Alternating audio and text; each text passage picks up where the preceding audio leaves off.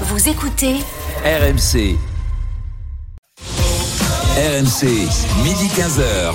Estelle Midi. Rémi Barré.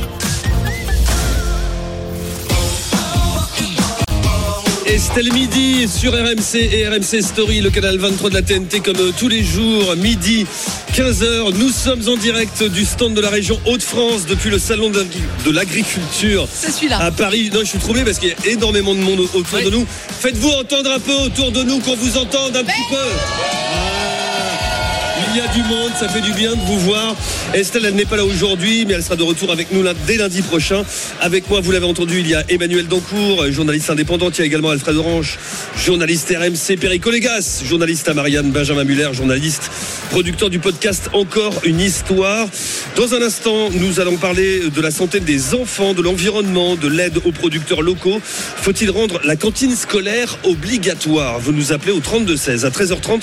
Le meilleur du jour sur RMC avec le zapping à 14h. Faut-il encore manger de la viande? Eh, C'est une question qui se pose. Certains disent qu'on en mange trop, que c'est pas bon pour la planète. D'autres euh, la défendent ardemment, cette viande dans leur assiette. Eh bien, on va en parler à 14h40. Les immanquables d'Alfred Orange. Et puis on joue, Alfred. Oui, RMC vous offre vos places pour une affiche de rêve mercredi 8 mars. Le PSG, vous le savez, se déplace à Munich pour affronter en match retour le Bayern en Ligue des Champions. Eh bien, nous vous proposons de vivre l'expérience RMC, le voyage à Munich avec Oussem Moussaïef de l'After, la rencontre avec Jeannot Rességui avant le match et puis votre place évidemment pour le match Bayern-PSG. Restez bien à l'écoute de toute la journée sur RMC et dès que vous entendez cette alerte. de Kiki, de Kylian Mbappé. À partir de ce moment-là, vous aurez 5 minutes pour vous inscrire en envoyant foot par SMS au 7 32 16. Foot par SMS au 7 32 16. RMC, Estelle Midi. L'idée du jour. Cette idée, elle est lancée par Sébastien Abi. Il sera avec nous euh, tout à l'heure. Il est le patron d'un groupe de réflexion sur le monde agricole et il souhaite rendre la cantine scolaire obligatoire. C'est sa proposition en tout cas. Alors, ça peut paraître surprenant, Alfred, mais il a de vrais arguments. hein. Oui, en fait, il part d'abord d'un constat. Près de la moitié de la population euh, française est, un est en surpoids et la cantine est le lieu où le repas euh, est équilibré. C'est donc un premier pas pour apprendre à bien manger. Autre euh, ça favorise aussi la conscience environnementale. C'est là où on prend conscience euh, du gaspillage ou de la saisonnalité euh, des produits. D'après euh, l'assurance maladie, 17% des enfants de 6 à 17 ans sont en surpoids et la probabilité qu'un enfant obèse le reste jusqu'à l'âge adulte est de euh, 50%. Alors aujourd'hui, deux tiers des enfants fréquentent la cantine quatre fois par semaine, en gros à part le mercredi tous les jours. Et des centaines d'élus ont en plus signé en début de semaine une tribune dans le journal Le Monde en demandant à l'État de faciliter la mise en place de repas végétariens euh, dans les cantines. Parmi les signataires, on retrouve les maires écologistes de Grenoble et de Lyon. Rendre la cantine scolaire obligatoire, bonne ou mauvaise idée, votre avis au 32-16. Vous nous appelez, évidemment, on vous attend nombreux, Perico. Est-ce que c'est une bonne idée? Il y a un préalable. On met quoi dans l'assiette? Ah bah, il a un souci environnemental. On, on- on lui demandera tout à l'heure. mais- Sébastien sera avec nous. Donc j'imagine, c'est ce qu'il dit, des produits de producteurs locaux, Saisonnier. saisonniers. Donc voilà.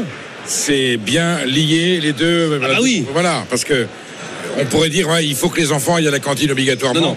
Déjà pour avoir, Sébastien euh, Abi, il fait partie d'un groupe de réflexion sur le monde agricole. Il est d'ailleurs chercheur à l'IRIS également, l'Institut de recherche stratégique.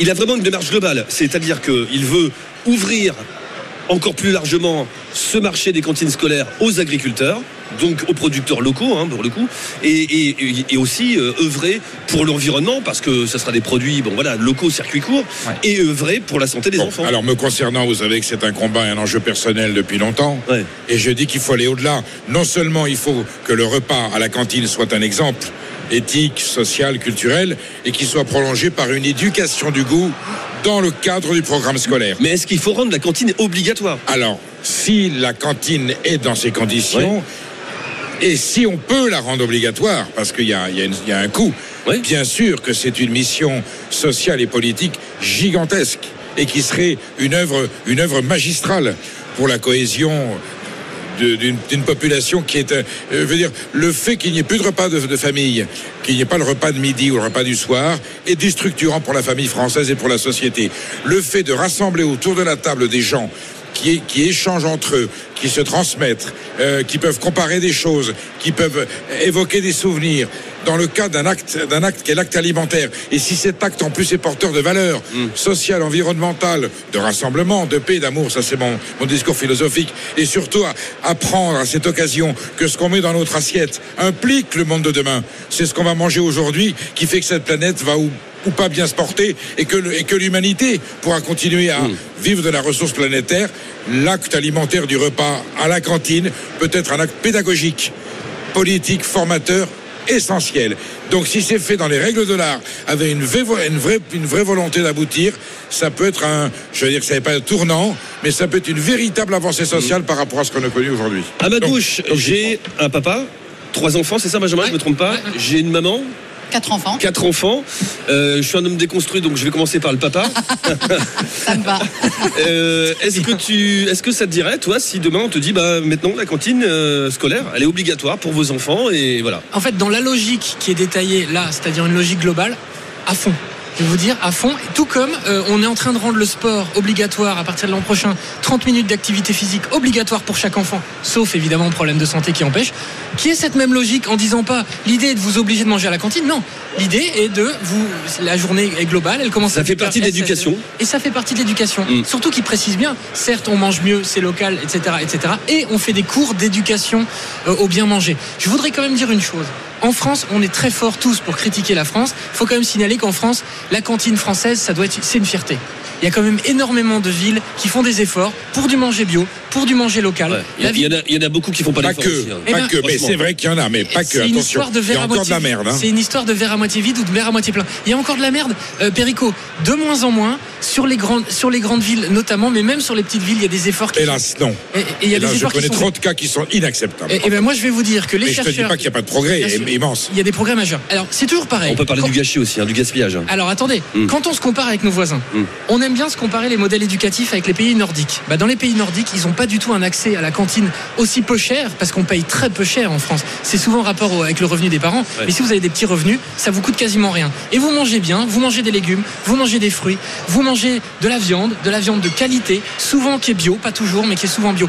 Comparons-nous avec Pas le système américain. Pas toujours. Ah, non mais je, je dis pas toujours. C'est de mieux en mieux. Il y a eu des efforts Bien de sûr, fait, mais il faut le souligner. Il faut le ouais. souligner. Et est-ce, est-ce qu'on voudrait le modèle américain où là il faut partir avec son sandwich, donc tu Ouais. pars avec ton sandwich et des chips. Et on, alors, il y a une dernière chose, il faut associer toute cette réflexion avec le sport.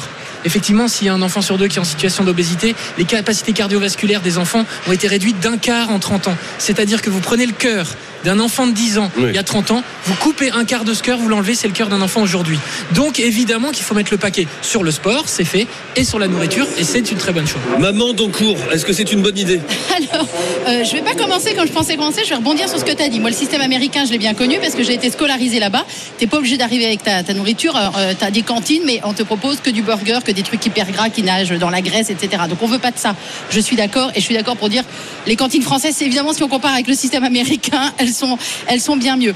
Euh, moi, ce qui me gêne, euh, je, je suis d'accord d'avance avec tout ce que va dire l'invité. Je sais exactement ce qu'il fait, ce qu'il dit et son discours est extrêmement Il- sensé. il mais de là à rendre Mm.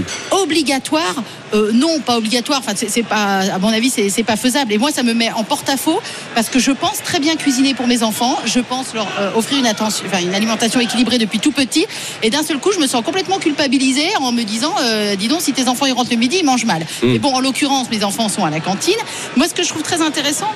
Surtout, c'est comme disait Perico, il a pris un préalable, il a dit attendez, attendez, on met quoi dans l'assiette, de quoi on parle? Bah oui, de quoi on parle? De quelle qualité, de quelle diversité euh, parlons-nous? Ce que je trouve intéressant, c'est ce qu'a fait Lyon.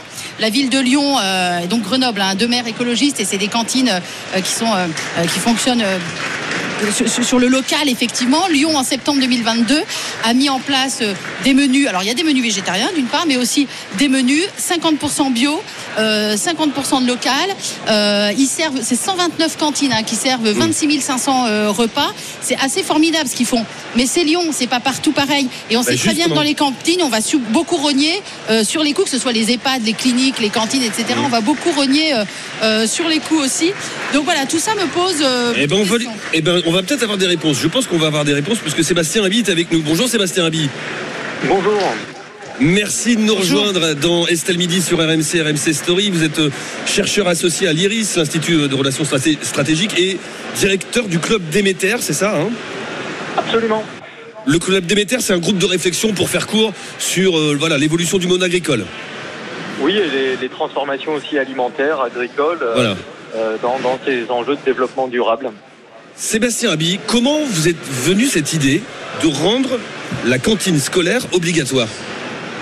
Bon, d'abord, je pense qu'il faut, euh, en rebond de ce qui a été dit précédemment, euh, mon objectif euh, dans une chronique de ce type, c'est d'interpeller. Euh, on fait des chroniques pour interpeller sur des sujets qui nous semblent Parce que vous avez, écrit, importants. vous avez écrit cette chronique dans le- dans l'Express. hein. Oui, oui, c'est une chronique dans l'Express, dans, dans une chronique que je tiens mensuelle et qui concerne tout ce qui est enjeux climatiques et transition. Et c'est vrai que les questions d'éducation alimentaire me tiennent beaucoup à cœur, travaillant euh, beaucoup sur ces questions et avec euh, les l'amont agricole qui, euh, qui s'intéresse aussi à certaines euh, transitions en cours. Euh, évidemment, évidemment, il faut euh, rester dans un cadre républicain, démocratique, sans imposition et sans auc- aucun autoritarisme. Euh, et ça va de soi, ça va de soi. Le propos de cette chronique, c'est euh, de temps en temps qu'on puisse encore dans ce pays réfléchir à l'intérêt général. On sait qu'autour de l'alimentation, il y a évidemment des sujets euh, majeurs autour de la santé, ça vient d'être dit. Il y a des sujets majeurs autour de l'environnement, ça a été aussi évoqué.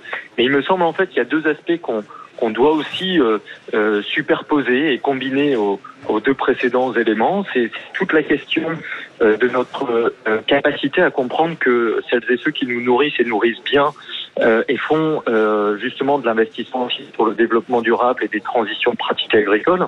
Le juste Mhm. prix demain de l'alimentation, c'est, comme je dis souvent, celui qui est bon pour soi, bon pour la planète et, et bon pour le producteur.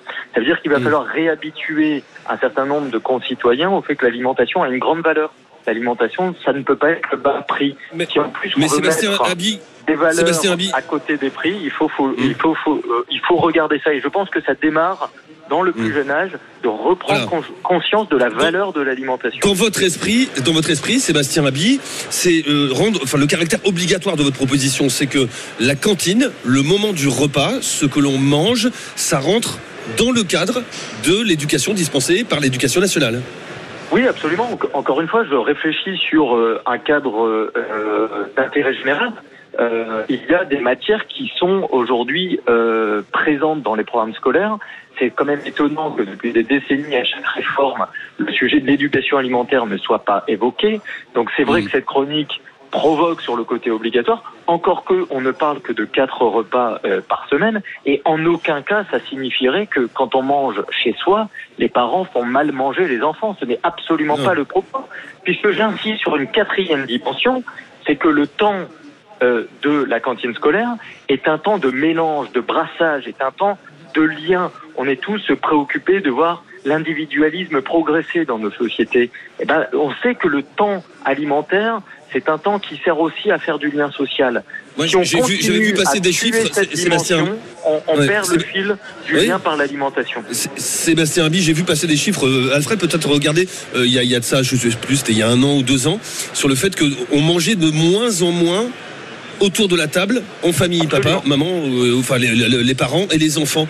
Euh, que maintenant les repas sont de plus en plus décousus, c'est-à-dire qu'il y a le papa qui peut manger avant, par exemple, les enfants après. C'est surtout les Euh, on enfants. mange pas forcément la même chose. les enfants devant la tablette Ouais. ou devant les écrans et les Non, parents non, plus mais tard. non, mais sur- plus tard, ouais. absolument, oui, et on mange plus ensemble Ouais, et on mange pas, même parfois plus la même chose.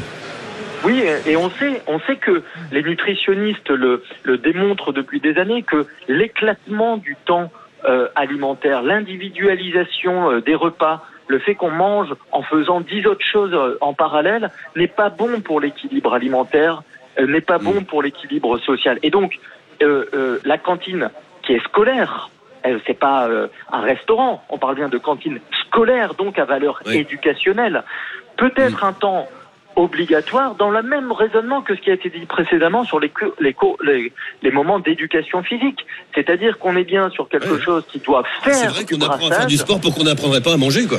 Absolument. Et le brassage, le brassage aujourd'hui qu'on a dans les dans les clubs de sport, c'est un énorme brassage social, quels que soient les milieux. Et ben, l'école c'est aussi ça. Et l'éducation alimentaire, si on n'a pas de place euh, le matin, l'après-midi, et ben, saisissons le temps de la cantine scolaire, d'un temps collectif, d'un temps de faire ensemble et de vivre ensemble pour faire une éducation au goût, une éducation à cet enjeu environnemental qu'il y a derrière l'assiette. Et encore une fois, j'insiste, parce que les sciences sociales doivent être réhabilitées et la démocratie, ça se joue aussi, par exemple, parfois autour de la table en s'écoutant, en bavardant et en rencontrant des gens qu'on ne connaît pas. Moi, Sébastien Habib, vous m'avez convaincu. hein. Alors là, je vote pour.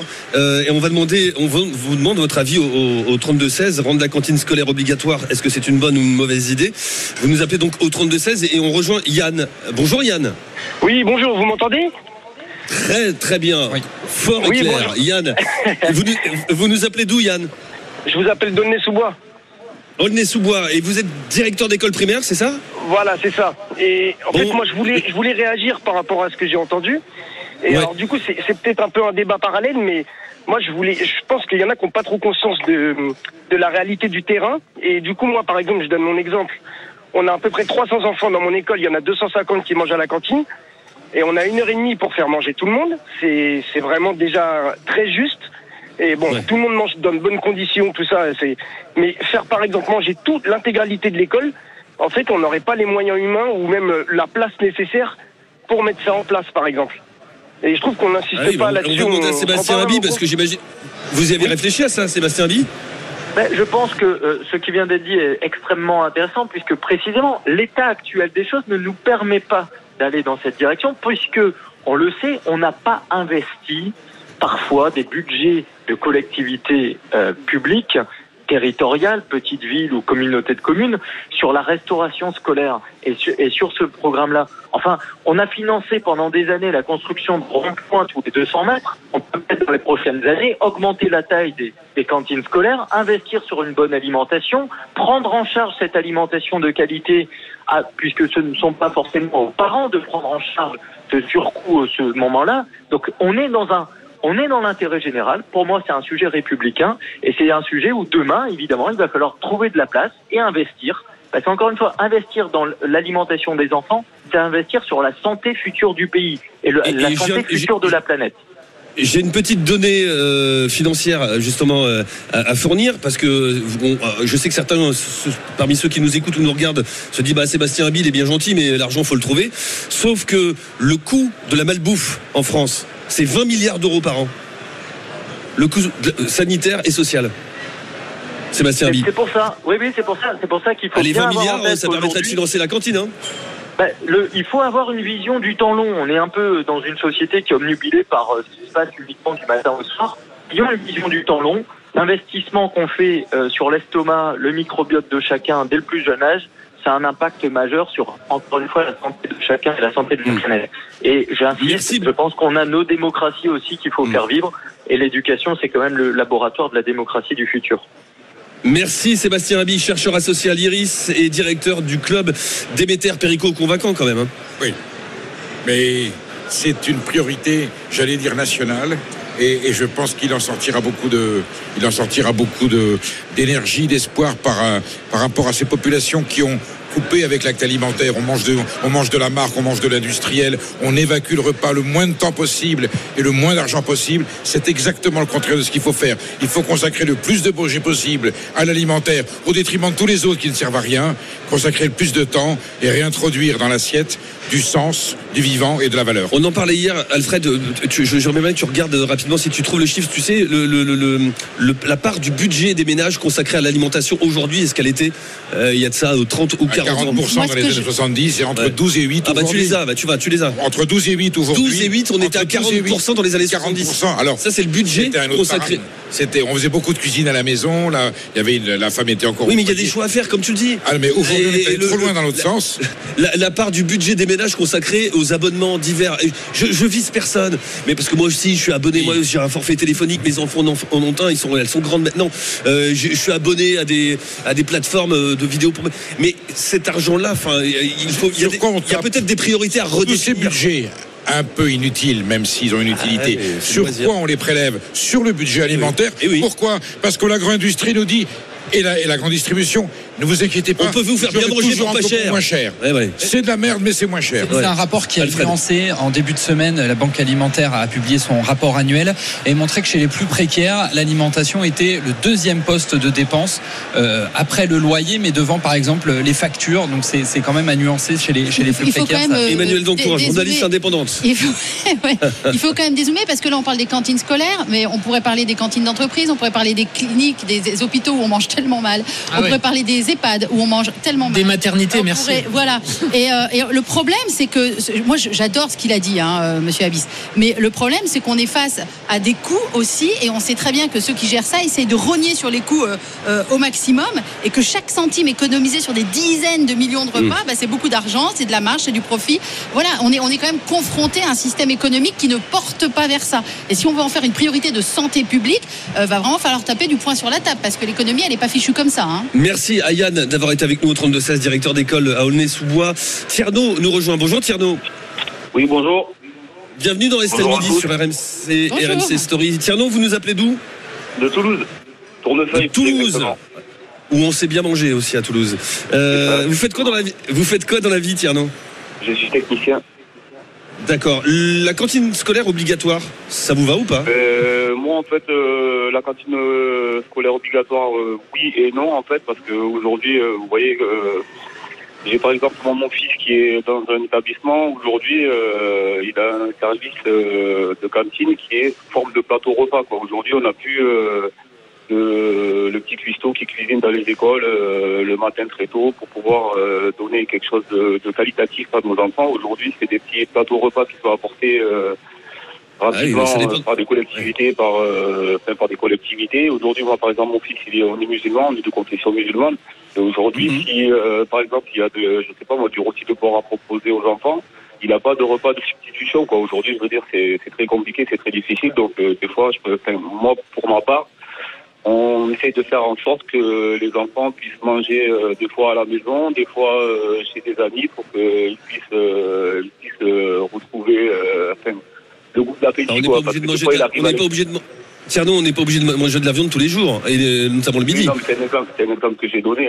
Aujourd'hui, je parle, de, je parle du rôti de porc, mais je pourrais très bien parler de, de je sais pas, moi, d'haricots accompagnés de lardons. euh, Je pourrais accompagner de plein de choses. Enfin, euh, c'est petits- c'est- un petit détail qui. Hmm. Ceci étant dit, Tierno, bon, c'est un- vrai sujet. On, on l'a déjà, on a déjà débattu. C'est les fameux sujets des repas de substitution. Moi, quand j'étais, euh, j'ai été animateur euh, en, en centre aéré quand j'étais plus jeune. Euh, la question se posait pas à l'époque. Moi, j'avais des, colons, comme on dit, euh, parmi euh, euh, mes enfants. Je les appelais mes enfants et je les considérais comme tels, qui étaient de confession musulmane. Et on le savait, puisqu'on demandait aux parents si vous voulez pas qu'ils mangent de porc, vous nous le signalez au début du centre aéré et puis on le note et on le notait. À la cantine, ils le savaient. Et quand il n'y avait pas moyen, bah, il y avait du jambon, purée jambon par exemple. Bah, moi, je donnais double dose de purée à, mon gamin qui était de confession musulmane et ça posait aucun problème, Tierno. Il, il, a, il a jamais eu de problème de santé, à ma connaissance. Et il, man- il mangeait très Oui, bien. mais ça peut pas être une politique globale, ça, Rémi. On peut pas raisonner comme ça de manière globale. On peut pas dire bon bah écoutez, dès qu'il y aura des porcs, on donnera deux fois plus de purée aux enfants Ah, oui. musulmans ou juifs. Non. Ah non, en fait, parce qu'on doit penser. Le- ce qui est très difficile quand on mène une politique d'éducation globale, c'est de penser à tout le monde, c'est de prendre en charge tout le monde. Oui, Moi, j'étais interne. Mais c'est- c'est- et je Et- dis pas que c'est simple. Moi, j'étais interne. Il y avait des musulmans, des juifs à l'internat. Et ben quand c'était du porc qui était à table, on leur proposait du poulet et ça se passait très bien. Ouais, aussi. et personne ne râlait. Je veux Oui. et, et maintenant, c'est pas pourquoi le truc est devenu hyper Non, mais polémique. ce- À l'époque, ça l'était voilà, pas. Non, mais ce qui me gêne, toi comme moi, on n'a pas la même idée là-dessus. Enfin, que, que je suis d'accord avec toi aussi, pourquoi pas. Mais je suis pas contre les menus de substitution. Juste, je m'interroge pourquoi il y a une telle cris- crispation sur le sujet. Et quand il y a crispation, bah, c'est. Oui. Voilà, en en fait, il y a cas- crispation parce que c'est devenu religieux, Ouais. alors qu'on pense plus aux gamins. C'est-à-dire cas, la, juste- la minorité ne doit pas l'imposer à la Non, majorité. bon, ça, on, dérive un petit peu. On vous a posé la question. On, on va- on- on se recentre un petit peu. On vous a posé la question. Cette proposition euh, de Sébastien Abi, chercheur associé à l'IRIS, directeur du club Déméter. Est-ce qu'il faut rendre la cantine scolaire obligatoire pour que nos enfants mangent sainement? C'est oui, c'est non. Vous êtes contre à 73% c'est- pour, à 27%. Côté obligatoire. Non, mais- obligatoire C'est le gêne. mot obligatoire Je pense qui a qu'ils ont pas compris, Parce que mais ils tout ont le pas- reste du discours est génial. Non, mais ils n'ont pas compris. Si, je pense qu'ils ont compris, Perico, mais C'est le mot obligatoire. Le Gaulois est réfractaire, on le sait. C'est pas moi qui l'ai dit. hein. Non. Non, mais si on leur demande si l'impôt doit être obligatoire, ils vont Ouais. dire que non. Oui, Et les évidemment. 130 km sur l'autoroute non plus. Ouais. Donc voilà, c'est la question qui était viciée au départ. Estelle Midi tous les jours, midi 15h sur RMC, en direct du stand de la région Hauts-de-France, depuis le salon de l'agriculture à Paris. Euh, Dans un instant, ce sera le meilleur du jour sur RMC, notre zapping. À tout de suite. RMC, midi 15h. Estelle Midi. Rémi Barré. Estelle Midi tous les jours, midi 15h sur RMC. Nous sommes en direct du stand de la région Hauts-de-France depuis le Salon de l'Agriculture à Paris. Autour de moi, il y a toujours Emmanuel Doncourt, Benjamin Muller, Perico, Légas également. Tiens, Perico, regarde ce que j'ai juste à côté de moi. Regarde trésor, ces produits des Hauts-de-France. Ces produits-là, euh, Alfred, on les fait gagner dans notre panier garni. Ça marche comment Eh ben, on vous Tout régale toute la semaine. Toute la semaine, on vous a régalé sur RMC et ça continue puisqu'on va vous régaler ce panier garni de produits euh, régionaux offerts euh, par euh, Saveur en Or et Terroir Hauts-de-France. Il y a des gaufres de la. On, va, on va les décrire, Alfred, dans un instant. Voilà. Et tout à l'heure, on choisira quelqu'un au hasard, là, qui est, qui est venu nous voir. Ça peut être l'un de nous ou pas Non. Ah. Et on lui. Quelqu'un au hasard et on lui offrira son panier garni. Voilà, il y a Pour des candidats. on verra, on fera candidats. au hasard. Euh, bonjour à vous. Bonjour Rémi, Comment vous appelez-vous? Je m'appelle Caroline. Caroline, euh, très joli prénom. C'est celui Merci. aussi de ma compagne. Euh, Caroline, qu'est-ce que vous nous présentez? Alors, je vous présente une sélection de produits saveurs en or. Donc, pâté à la bière, de Aulnoy-les-Valenciennes. Ouais. Un petit touquet, donc qui est un fromage à la bière euh, avec de la chapelure autour. Je le connais celui-là. Voilà. Délicieux. Les gaufres liégeoises, donc euh, avec des petits, enfin des gaufres liégeoises avec du sucre perlé. Perico. Pas à la bière. L'ail fumé d'Arleux, évidemment, à côté de chez moi. Ensuite, l'ail fumé d'Arleux. Donc voilà, ça c'est vraiment une spécialité Ouais. du Nord. Moi, j'en ai dans mon garage en ce moment, ça embaume tout le garage. hein, et les grands.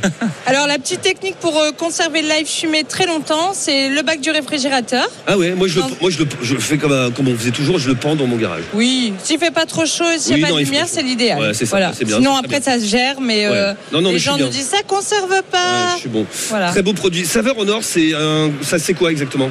C'est une marque collective régionale. Donc lorsque vous trouvez le petit logo rouge sur vos produits, c'est la garantie d'avoir un produit qui a été euh, goûté et testé euh, par euh, des consommateurs Mm. lambda en laboratoire euh, sur son goût, donc euh, test hédonique. Et euh, les entreprises aussi ont été toutes auditées par des organismes officiels pour savoir si le cahier des charges est bien respecté. D'accord. Tu, valides. Perico, tu Ah oui. valides. Ah. Bon. Et à côté de vous, Caroline, il y a Il y a Alain. Alain. Bonjour Alain. Oui, bonjour à tous. Euh, donc moi, je m'occupe de la marque régionale qui s'appelle Terroir Hauts-de-France, puisque c'était, euh, il y avait deux marques, puisque nous avons fusionné euh, la région. Donc moi, j'étais plutôt du, du sud, Ah, c'est ça. Donc vous étiez quel département Bah, de- puis la Picardie, l'Oise et la Somme. Ouais. Et donc voilà, donc on a des produits, des produits d'agriculteurs et d'artisans. Le cahier des charges est un peu le même que Saveur en Or, c'est-à-dire des matières premières régionales, des savoir-faire locaux, des, des produits dégustés et un, et un contrôle par un organisme extérieur. Il y a quoi comme produit là? Alors j'ai amené des produits intéressants, par exemple un- une terrine euh, de porcelet rôti, euh, c'est un agriculteur qui fait tout de A à Z. Euh, Il n'y a que l'abattage qui est extérieur. Il nourrit avec les céréales des porcs qui sont élevés en liberté dans des bâtiments, avec les céréales de sa ferme et des, des graines de lin pour l'oméga 3 et il transforme tout directement chez lui. Euh, le Tio rôti. Voilà, la ferme des Trois Châtaigniers à Villers-Tournel, un endroit où la main de l'homme a jamais mis les pieds. Du quinoa bio produit euh, à côté de. Château-Thierry dans l'Aisne par un jeune agriculteur. On fait énormément de légumes secs maintenant dans la région. Et à côté, il y a des patates. Des Juliettes, des sables de la baie de Somme, de la maison Bayard, qui est à peu près sur toutes les grandes tables de chefs étoilés. Vraiment des gens qui jouent le jeu de la marque régionale. Des chips à l'échalote, euh, des, Oh là là des là. jeunes qui fabriquent des chips Oh, à partir de pommes de terre locales.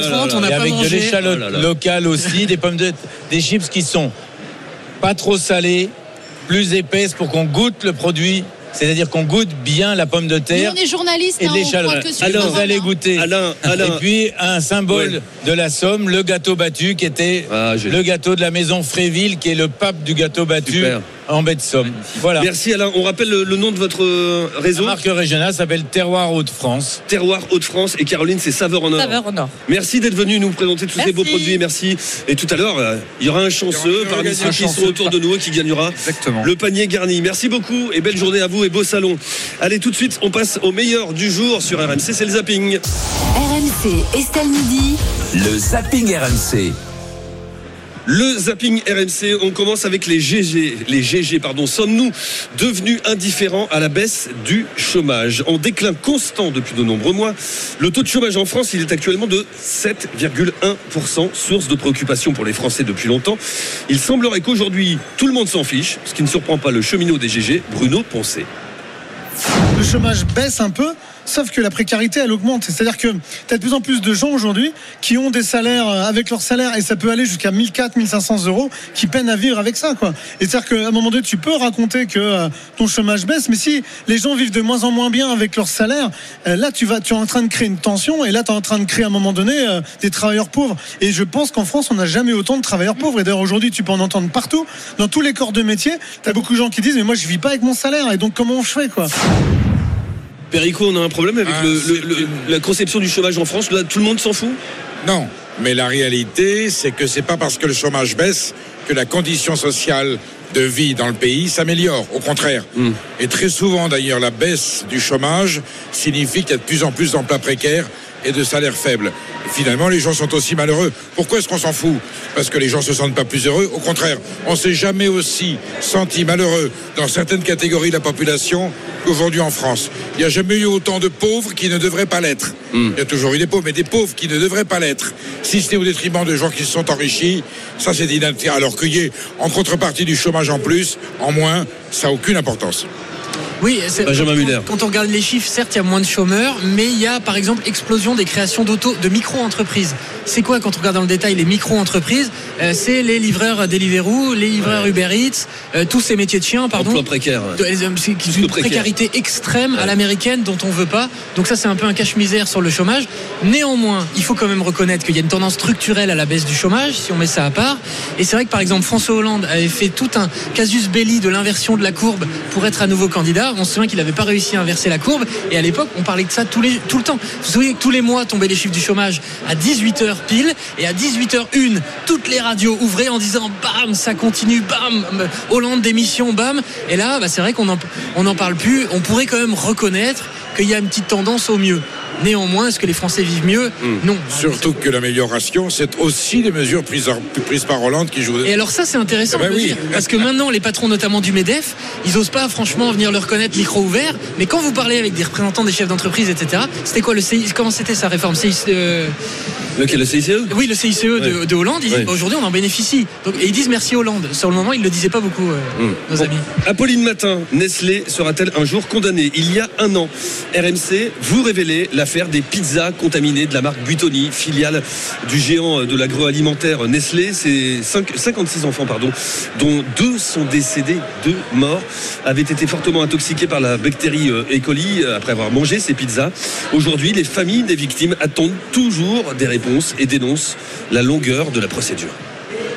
Une perte de sensibilité et de longues cicatrices sur les mollets. Si Bérénice va mieux, il lui reste ses séquelles dues à trois semaines de coma après sa contamination et au quotidien, quelques contraintes. Prendre des médicaments pour le cœur et faire des séances de kiné trois fois par la semaine. J'ai plus le droit de manger des pizzas déjà faites. Pourquoi dans cette pizza il y avait une bactérie? Et je trouve ça méchant et moi je suis en colère contre ceux qui ont fait la pizza. Il n'y a rien qu'à changer. Il y a eu une audience préliminaire euh, début février qui a encore été reportée au mois de mai. Quand on voit que l'enquête est toujours pas close au bout d'un an, aucune famille n'a été entendue, c'est regrettable. On veut qu'il paye, euh, mais pas que financièrement. Je veux qu'il soit jugé, qu'il soit reconnu coupable.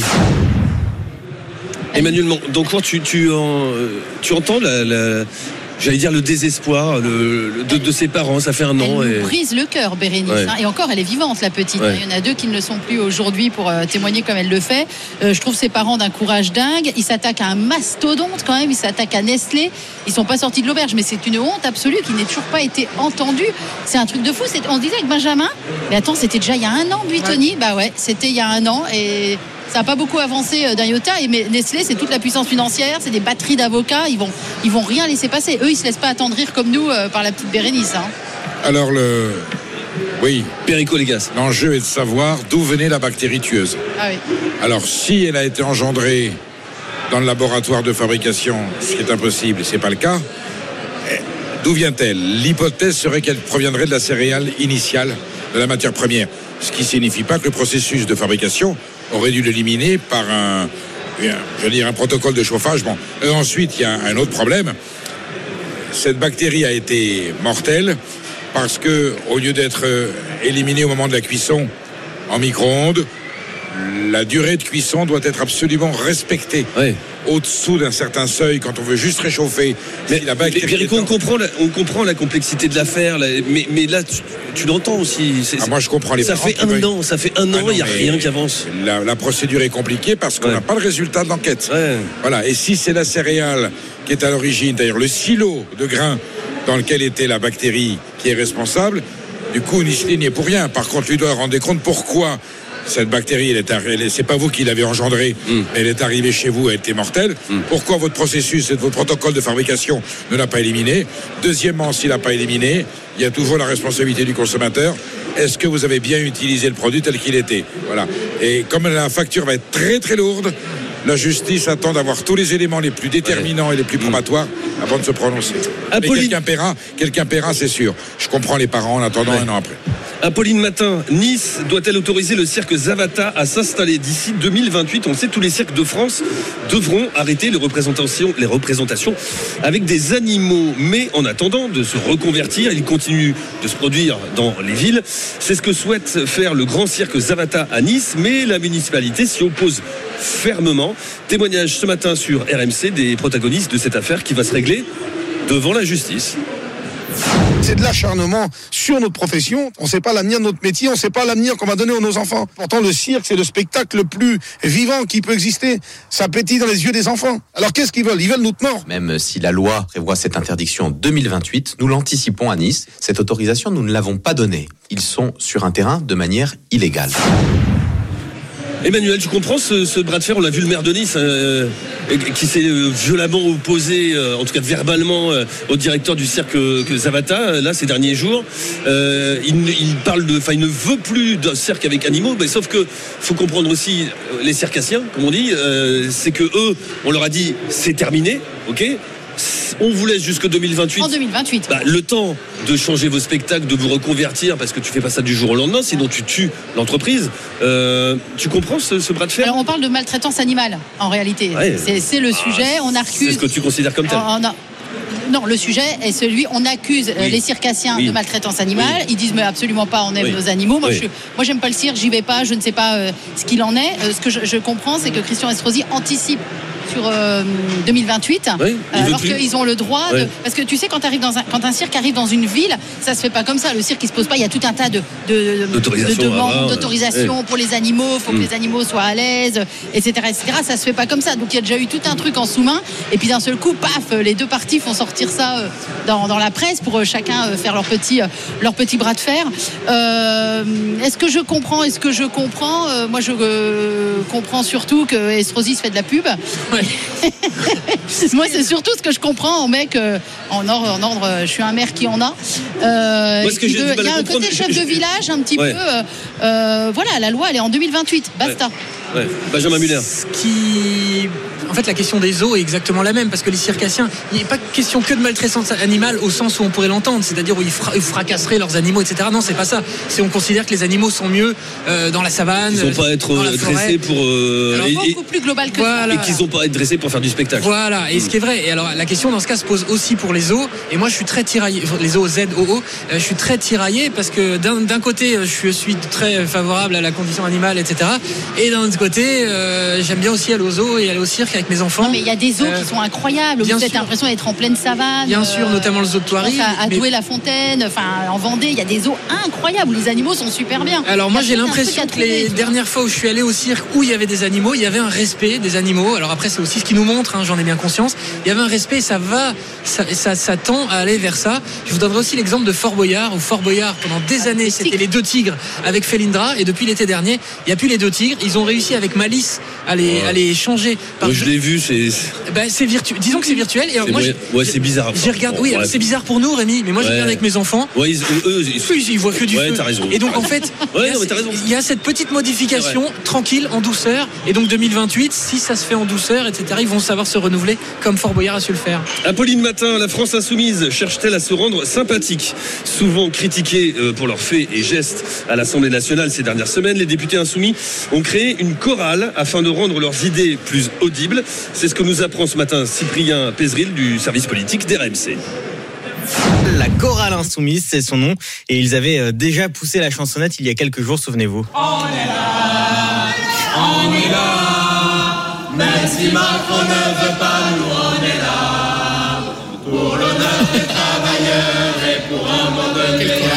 Ouais, c'était à la sortie euh, des débats sur les retraites. Et les Insoumis sont donc euh, encore bien décidés à faire entendre leur voix. Ils sont une trentaine de députés LFI, Raquel Garrido, Clémentine Autain, Daniel Obono ou encore Alexis Corbière. Pour jouer les chefs d'orchestre et mener le chœur à la baguette, deux autres députés. Puis il y a des sopranos, des ténors. Et pour l'instant, ils sont encore à la recherche d'une salle de répétition. Perico Légas, tu vas acheter l'album ou pas? Non, mais c'est une communication politique comme une autre.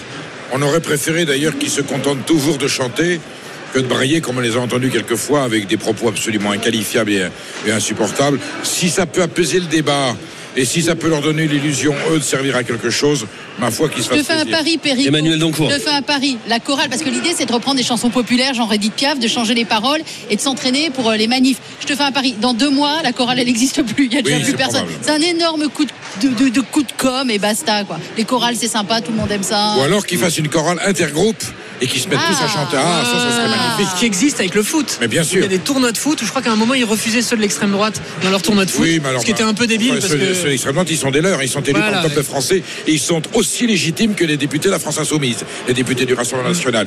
Toute autre conception de cette phrase est du fascisme. Mais nous, quand on fera une chorale à RMC, ce sera toutes les émissions confondues, tu vois. Bien sûr. Voilà. Les Bourguignons, les Bourguignons et les Basques.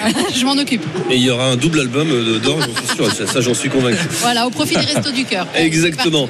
Allez, dans un instant, la suite c'est d'Estelle Midi sur euh, RMC et RMC Story. Nous sommes toujours en direct du stand des Hauts-de-France depuis le Salon de l'Agriculture à Paris. On est bien, Perico, tu confirmes On est très bien. Ça, t'es- t'es- t'es- ça Ouais, fait on quoi a des- T'es- on a t'es des venu, fous. attends, je me trompe pas, t'es venu avant-hier, t'es venu lundi Je suis venu lundi, je suis venu mercredi, mais j'étais là. T'as tes entrées, toi, ici, hein Plus que ça, j'ai mes ouvertures. C'est très beau, allez. Tout de suite, la suite d'Estelle Midi sur RMC, RMC Story. RMC, midi 15h. Estelle Midi. Rémi Barré. Estelle Midi comme tous les jours, midi 15h sur RMC et RMC Story, c'est le canal 23 de la TNT. Euh, Nous sommes en direct du stand des Hauts-de-France euh, depuis le Salon de l'Agriculture à Paris. Et à côté de moi, j'ai Willy Balderaki. Bonjour Willy. Bonjour à tous. Bienvenue euh, dans Estelle Midi. Vous êtes éleveur d'ovins dans l'Oise. C'est cela même. On a discuté un peu là pendant la pause ensemble. Euh, vous- votre exploitation, elle est où? L'exploitation reste dans le Moyonnais, dans le- l'est du département de l'Oise. Et donc, euh, c'est une exploitation que j'ai créée avec 430 brebis en racile de France. euh, 430 brebis aujourd'hui. 430 brebis, euh, tout un- inscrit au Airbook français. Ça fait un beau troupeau déjà. Hein oui, ça fait un beau troupeau, oui. Et alors, ce qui est intéressant, je vous ai interrogé tout à l'heure euh, pendant la pause. Vous êtes la quatrième génération Je suis la d'agriculteurs. Je suis la quatrième génération agriculteur. Euh, Mon arrière-grand-père et mon grand-père étaient bergers itinérants à la roulotte. Vous savez, il était dans les plaines avec des chiens. Donc mon père était tondeur de moutons. C'est ma mère qui s'occupait de l'élevage et moi je me suis installé sans eux parce que c'était pas un élevage de sélection, donc pas indemne de toute maladie euh, qui peut être au niveau du airbook. Mmh. Donc je suis parti avec 50 brebis. Et ce qui est intéressant aussi, c'est que on, on est de la même année. Vous avez 51 ans, c'est ça? J'ai 51 ans. ouais. La meilleure année, 72 évidemment. Euh, vous m'avez expliqué tout à l'heure que jusqu'à l'âge de 35 ans, à partir de quel âge vous avez commencé à travailler dans- comme ouvrier agricole? Ouvrier agricole, j'ai fait 12 ans.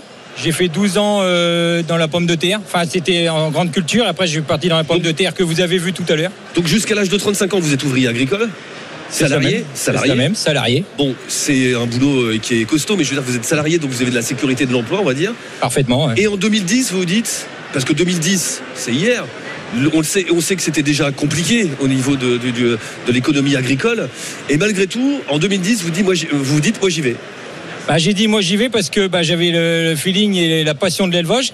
Et donc euh, il y avait un peu d'élevage où j'étais, mais c'était pas moi qui s'en occupais. J'ai pris plutôt la volonté de prendre les pommes de terre.